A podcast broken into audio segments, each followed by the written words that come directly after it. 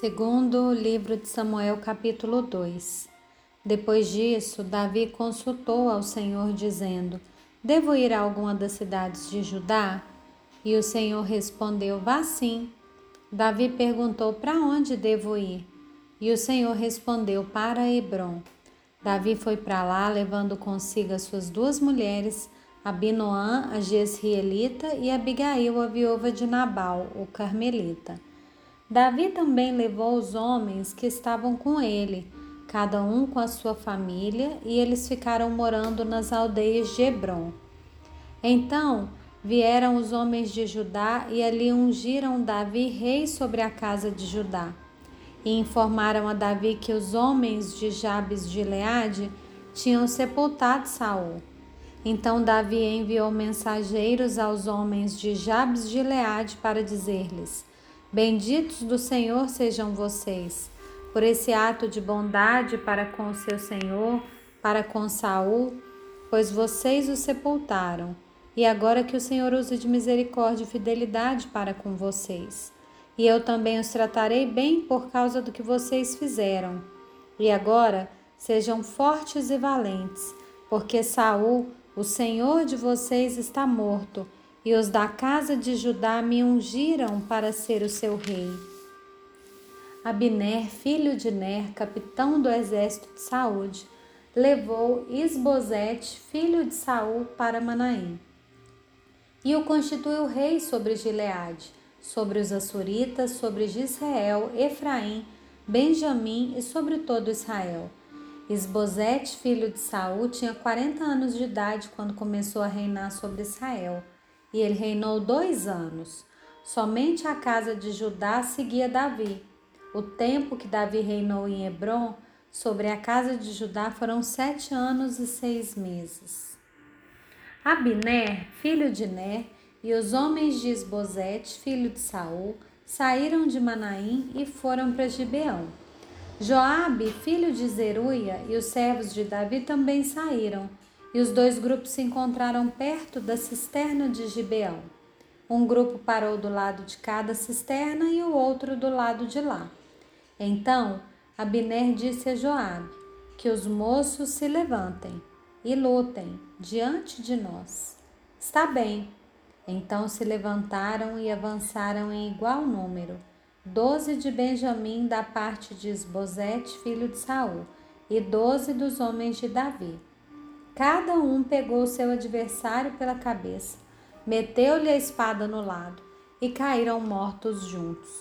Por isso aquele lugar foi chamado de Campo das Espadas, fica perto de Gibeão. Houve um combate intenso naquele dia, e Abner e os homens de Israel foram derrotados pelos homens de Davi. Estavam ali os três filhos de Zeruia, Joabe, Abisai e Azael Azael, que era ligeiro como a gazela selvagem, perseguiu Abner e na sua perseguição não se desviou, nem para a direita nem para a esquerda. Então Abner olhou para trás e perguntou: É você, Azael? Ele respondeu: Sou eu mesmo.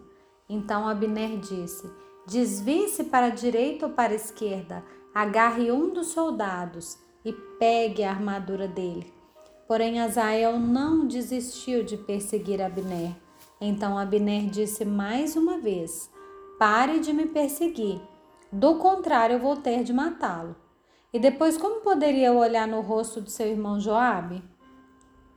Como Azael não quis deixar de persegui-lo, Abner o feriu na barriga com a extremidade inferior da lança que lhe saiu pelas costas.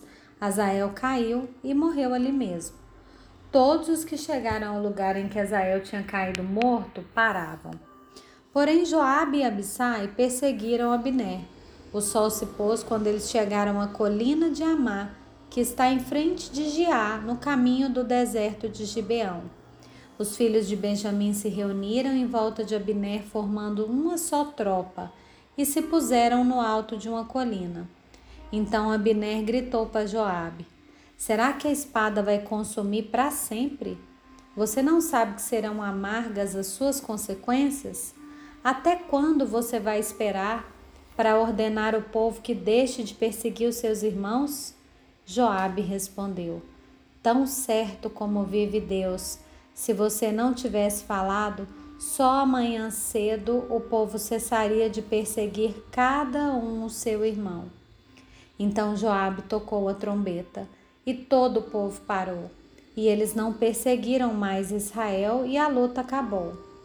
Abner e seus homens marcharam toda aquela noite pela planície, passaram o Jordão e caminhando toda a manhã chegaram a Manaim. Joabe deixou de perseguir Abner e tendo reunido todo o povo, verificou que faltavam 19 dos homens de Davi, além de Azael. Porém, os servos de Davi tinham matado, dentre os de Benjamim e dentre os soldados de Abiné, trezentos e sessenta homens. Levaram Azael e o sepultaram no túmulo de seu pai, em Belém. Joabe e seus homens caminharam toda aquela noite e ao amanhecer chegaram a Hebron.